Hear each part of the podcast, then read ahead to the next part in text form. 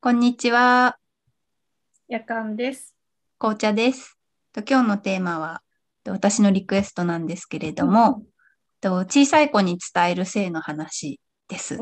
大事大事。うん、あの、よく性教育って言うけど、言うときにね、中学とか高校とか、まあ、あと生理の話だと小学校とか出てくるけど、もっとそれより手前の、あのーぐらいのうんうん子が今、小さい子って言った時のあのイメージなんですけど、うんあのその小さい子に伝える性の話をしたいなと思ってます。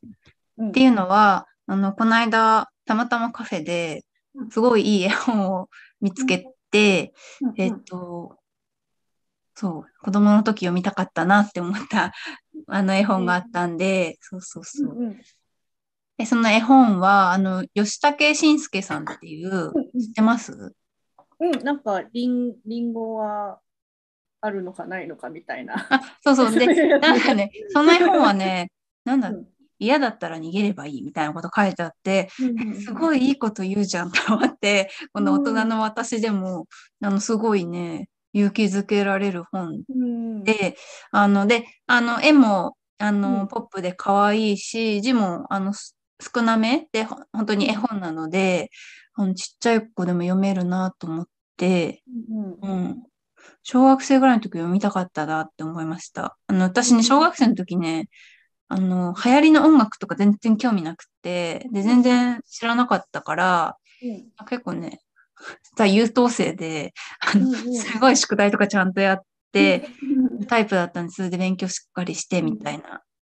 自分の意思で、こう、行きたいし、私たちの中学校があったんですよね。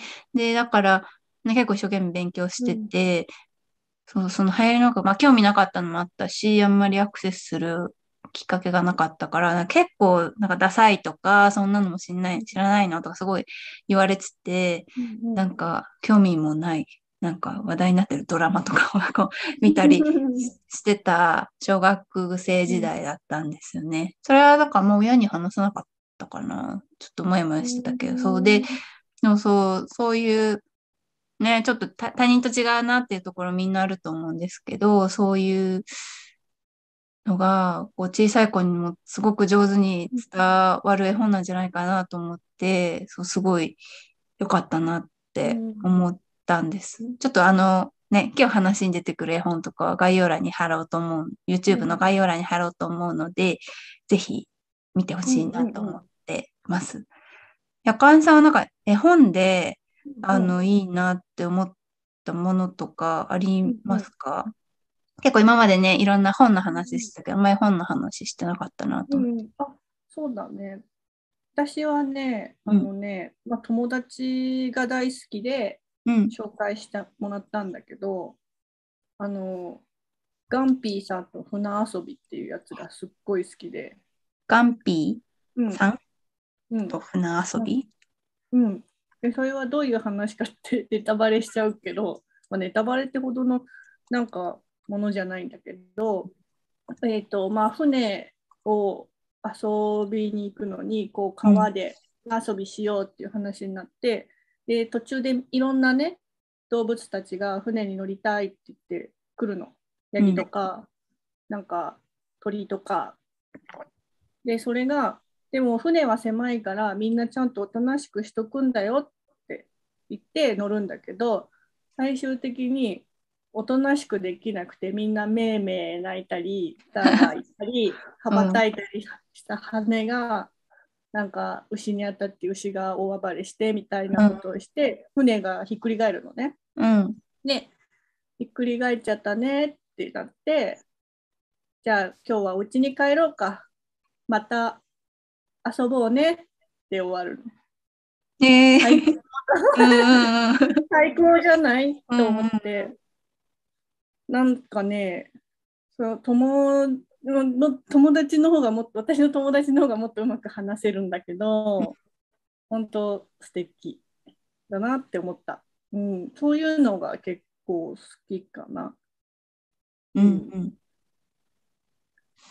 あともう一個、あ、うん。どうぞ。あ,、うん、あと私は結構す小さい時からさ,、うん。さっき小田さんのさど小学生の読書体験みたいなの話してくれたから、うんけど、あぜひぜひ私は、うん、すごい本が好きだったの。おでーうん。うん小学校とか、あの子供向けのさ、もう小説とかああるじゃん。あーはいはい。青い鳥文庫みたいなやつとか読んでました。うん、そうそう、そういうのをいっぱい読んでて、すごい大好きで、うん。でもね、小学校5年生ぐらいから、なんか女の子向けは急にピンク色になってね、ピンク色？恋愛みたいな感じですそかへえ。ピンク色でラブロマンスばっかりになって、男の子向けの本、小説は、なんかサスペンスとか、なんか、そういう怪人二十面相とかさ、十二面相とか、そういう、なんか推理物とかになってって、ファンタジーとかになってって、なんかその男も、ちょ小学校5年生ぐらいから女の子用の小説と男の子用の小説が分かれたあたりで、一切読まなくなったんだよね、本を。うんそう。高校生ぐらいまでほとんど読まなかった。うんなんか、大人のせいじゃないですか。そう大人のせいだ、それは。うんうん。だから結構その私はもうちょっと上の方にやっぱ小5ぐらいの時の本、絵本っていうよりか小5ぐらいの人が読む本に対してこうなんか言いたいことがいっぱいあるみたいへなえ。感じかな。うんうん。のそういえば絵本で思い出したのが、私はその性に関連し、ちょっと近いところで言うと、なんかね、ちっちゃい時は結構ね、近くにあった、あの、公立の図書館に、あのお母さんと毎週行ってたんですよね。あの、兄弟たちとお母さんで毎週行ってて、好きな漫画借りたりとか、電気借りたりとかしてたんです。で、なんかたまたま私が、ね、お母さんこれ借りたいって言っうん。た本が、あの、その性の話、うんうん。せうんザ・性教育の絵本で、なんかうん。小学校、中学、小学校低学年向け、中学年向け、高学年向けってあって、うんうんうん。ちょっとその時私何歳か忘れちゃったんですけど、これちょっとパラパラ読んでみたけど、私全部理解できるから、これ全部、あの、借りたいって言って、で、うん。高学年じゃ私その時なかったんですけど、すごいわかりやすく書いてくれてたから理解できて、うん。そしたら、ね、これすっごいこういうの大事だから、ぜひ借りましょう。しっかり紅茶ちゃんよ読んでねって言って言われて、で、なんかね、一人で読ませてくれたんですよね。なんかうん。一緒に読ま、みましょうとか変に言わなくて、うん。で、へーとかって、体の違いとか、へーとかって読んでて、で、一番なんかね、安心したのが、その高学年用の本の一番最後に、マスターベーションのことが書いてあって、私その時、マスターベーション、まあ、その自分で自分から触ると気持ちいい部分があるってなんとなく気づいてたんですけど、それが何なのかとかよくわかんなくて、うん。でもなんか、もぞもぞとかしてると、ちょっと家族にからかわれたりとか、からかい合うみたいなのがちょっとあって、なんかこれ、良くないのかなみたいなのも薄々思ってたんですよね。で、でも、その絵本にすごい素敵なことだから大丈夫って書いてあって、で、うんうん。その絵、絵がね、その女の子の絵だったんですけど、手をパンツの中に入れてて、うんうん。パンツの中に入れてもいいの。え、うん。痛そう。え、でもなんかすごいリラックスした顔してるみたいな。うんでパンツの上から触ることしかその時し知らなくて、たまたまね、その気持ちいい触り方発見しただけだったんで、え、触っていいんだ、素手で。でもちょっとうん怖いけど、でも触っていいっていうことだけは覚えとこうみたいな、なんかそういう、あの、経験があって、あの、ぜひ、ね、あの、がいわゆる学校の養護教諭の性教育とか、ね、待たなくても、そういう絵本とかすごい活用してほしいなって、ふと思いました。その、お子さんがいる人うんね。うんいいと思ね。あ、あとそうだ。もう一個なんか読んでいいなって思った本が、これも大人になってから読んだんですけど、女の子だから、男の子だからをなくす本っていうのがあって、最近のだよね、それ。あ、そうです、そうです。うん。私も最近買いました。うん。韓国で出されうんた本なのかな？それの訳された絵本で、うんなんかね、クレヨンで描かれた絵がすごく可愛くて、うんいわゆるね、なんか、あの、さっきの区役所、さっきっていうか先週の、うん。あの、区役所で受けた女性差別の話じゃないけど、なんか男は女はっていうよくある、あの話を、こう、すごくわかりやすく、うん。あの、子供にも多分わかりやすく書いてくれてる絵本で、すごいいいなと思って読みましした。だからやっぱね、当たり前みたいなのが積み重なって染みついちゃうとね、た。うん。話通じないまま、あの、性別のね、性差別する人になっちゃいますもんね。うん、なんかねギャ、ギャップがね、だんだん開いていくよね。あ、そうですよね。うん、でもなんかちょっと私ね、うん。あのー日本の性教育って、えっ、と、やっぱりなんかね、ちょっといい、ちょっとだけ違和感あるところがあるの。その特に子供に向けての性教育のこと。であのや今やってる部分は全然いいと思うし、正しい知識、うん。えっと、メカニズムとか、うんうんそういうのをあの教えちゃいけないことは絶対ないので、小さい子たちに分かりやすくその体の部位の名前とかそういうのを教えるっていうのはすっごいいいと思う。うん。反その反面やっぱり大事なこととしてそのなんだろうな。自分の体の尊重とか他者の体の尊重っていう部分はなんか甘いような気がして。ね、わかる。わかる。いや、うん。ね、ちょっと思い出したこと話していいですか、私、うんうん。高校生の時に、その学校の夏休みかなんか宿題で、あのーまあ、いろんなし、まあ、老人ホームだったりとか、保育園とかいろんなところに、まあ、ちょっと一週間体験に行ってレポート書くみたいなのがあって、あのーいくつかそういう、あのー公共サービス的な、うん。福祉的な、あの、施設に、あの、体験で行ったことがあるんですけど、でね、幼稚園に行った時にね、なんかちっちゃい、あちっちゃい男の子がね、年中さんだか年長さんだかの男の子が、後ろからバーって、あの、覆いかぶさってきて、私がしゃがんでる時に、うんおっぱい触っていい？って言ってきて、え、やだって言って、え、なんでいや、やだからやだって言って、いや、うん本当にやめてって言って言ったんですけど、なんかそういうの性暴力だって、うん教えてほしいうん。なと思ったんですよね、その、幼いながらに。自分はその時にジェンダーとして知らなかったけど、まあでも一方で、なんか子供だからこういうこと言っちゃうのしょうがないのかなとか思ったけど、そいやのい、やいや他人のそのそのまま社会に出たら大変なこと。そう、そうなのよ。そうなのよ。で、そのまま社会に出ちゃったのかなっていう人、やっぱ大人になってからね、結構いるから、うん。自分がセックスしたいからって、私の体に触ってくる人とか、なんかもううん5万と、5万とって言い過ぎだけど、あの、結構出くわしたことあるから、そうそう。なその自分の体とか、まあ、心うん。がノーって思ったらノーって言っていいし、そういうこ相手が嫌だって思うことをうん。する、まあつまりどう同意がないくしに体触るとか、そういうのう暴力だよってん。うん教え、教えてみんな みたいなことを、そうだ、高校生の時に思ったんでした。うん。うん。うんそう、そういうのがなんかね、延長線上にあるから、そういう意識が、あの、修正されないまま年重ねちゃうから、私うん。中学生の時すごいスカートめくり流行っててすごい嫌でした。うんうんうんうん。男女関係なくお互いにスカートめくり合うんですけど、驚愕で。うん。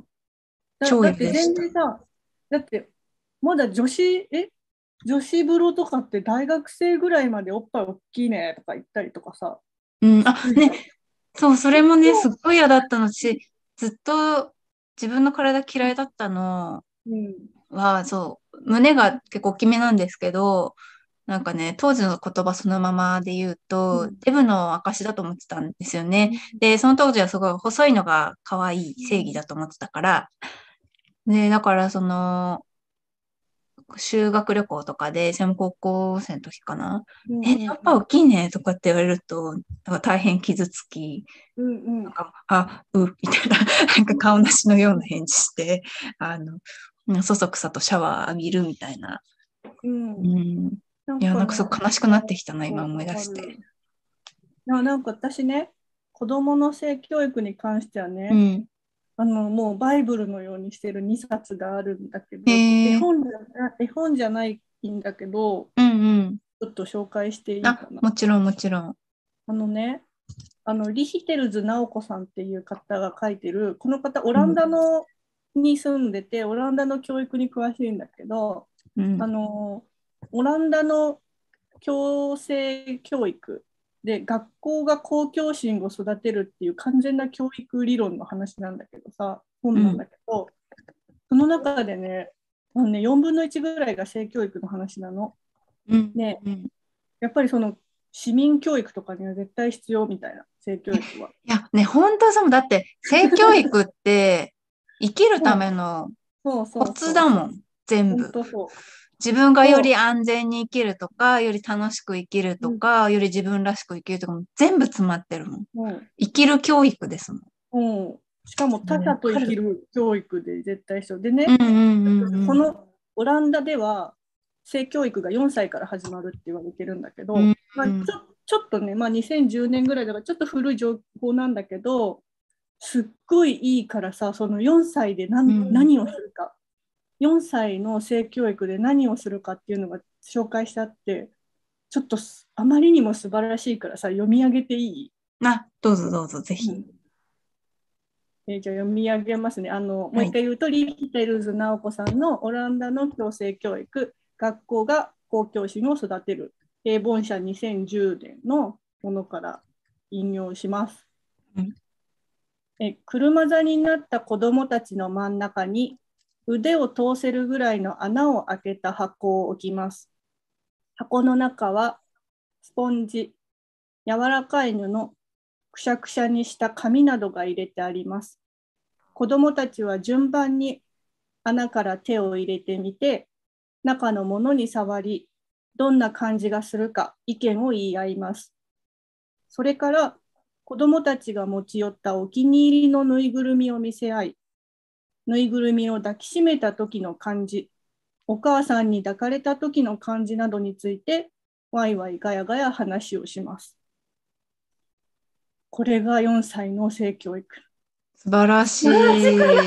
自分の感情をね、言葉にするってもう素晴らしい。私、お気に入りのぬいぐるみ持ってそこに参加したい。私も参加したい。あの、プラス、なんか、何十何歳ですけど、すいませんって 参加したい。そう今今やっても多分全然あうん今やっても楽しい。って思うし、すごい。えこれはね、本当にくて、うんあ、なんかもうもう一個はね、すぐうん話終わるんだけど、これは、もう一個は、イギリスの方が書いた、うんあの、アスピーガールの心と体を守る性のルールっていうのがあってね、デビー・ブラウンって方が書いてるんだけど、うん東洋館出版社から出てるのかな？で、これは、えっと、アスピーガールって、要はちょちょアスペルガー的な女の子たち、ちょちょっとちょ、なんだろう。なんて言えばいいの？そまあ、そういう障害、ちょっとうん。認知的な障害のある女の子が、えーのための、えっ、と、まあ、心と体を守るやつなんだけど、素晴らしいのがね、もう全部書いてあるの。ななんで彼、うん。そうそう、なんで彼氏以外とセックスしちゃいけないのとか、レイプにあったら何をするのかとか、うんうんうん。で、じゃあレイプに、再びレイプにならないためにどうしたらいいのかとか、自分が嫌だって思ってるのをどうやって男の人に伝えるのかみたいな、まあ、これ異性愛が前提になってるっていうのはあるんだけど、うんうん。全部書いてあるの。でね、素晴らしい。これを、これだよとか思って。そうね、私もねが、そうそう。私お母さんにずっとレイプは本当に気をつけてってうん言われてたんですけど、ちっちゃい頃から。でも、分かった、みたいな。なんかその、分かった、すごい気をつける、みたいな。乱暴はされないように気をつける、みたいな感じで、分かったつもりだったけど、うんレイプが何かずっと分かってなくて、私ね、中学生ぐらいの時に車に連れ込まれかけて誘拐されたことあるんですけど、その時に初めて、あレイプってこういうことかと思って、なんか逃げ出せたからよかったんですけど、いや教えて、それをさ、そうそうそうでもこれ、それそこ言わないとさ、気づかないうちにレイプされてるかもよみたいな。そうそうそうそう。で、まあ、から、なんか乱暴されるとか、体をされるとかは、なそういうことは言なんとなくは言ってくれてたんですけど、やっぱイメージがね、つかなくて、うんもうちょっと具体的に教えてもらってもよかったかもって思って。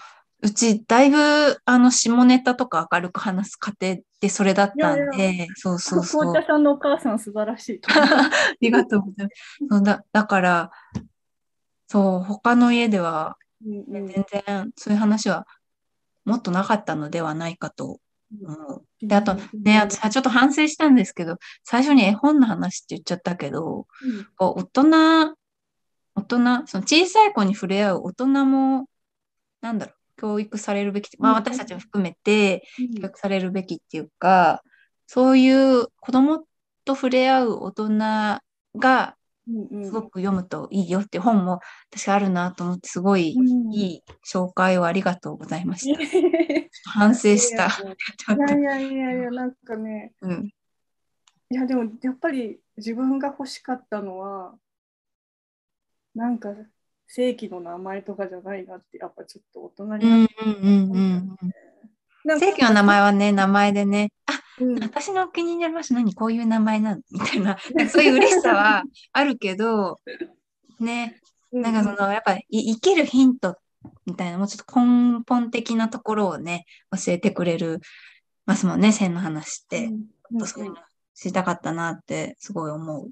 うん。そう。でもちょっとこの話話せてよかった。あ、ね、私もよかった。なんかすごい、いろんな経験を思い出し、思い出しました。し、やっぱか感動した、そのうん海外の本。うん。はい。ぜひ、あの、概 YouTube の概要欄にね、今うんうん日話した本は載せておくので、ぜひ読んでみてください。はい。はい。今日は小さい子に伝える性の話でした。画面右下にチャンネル登録ボタンがあります。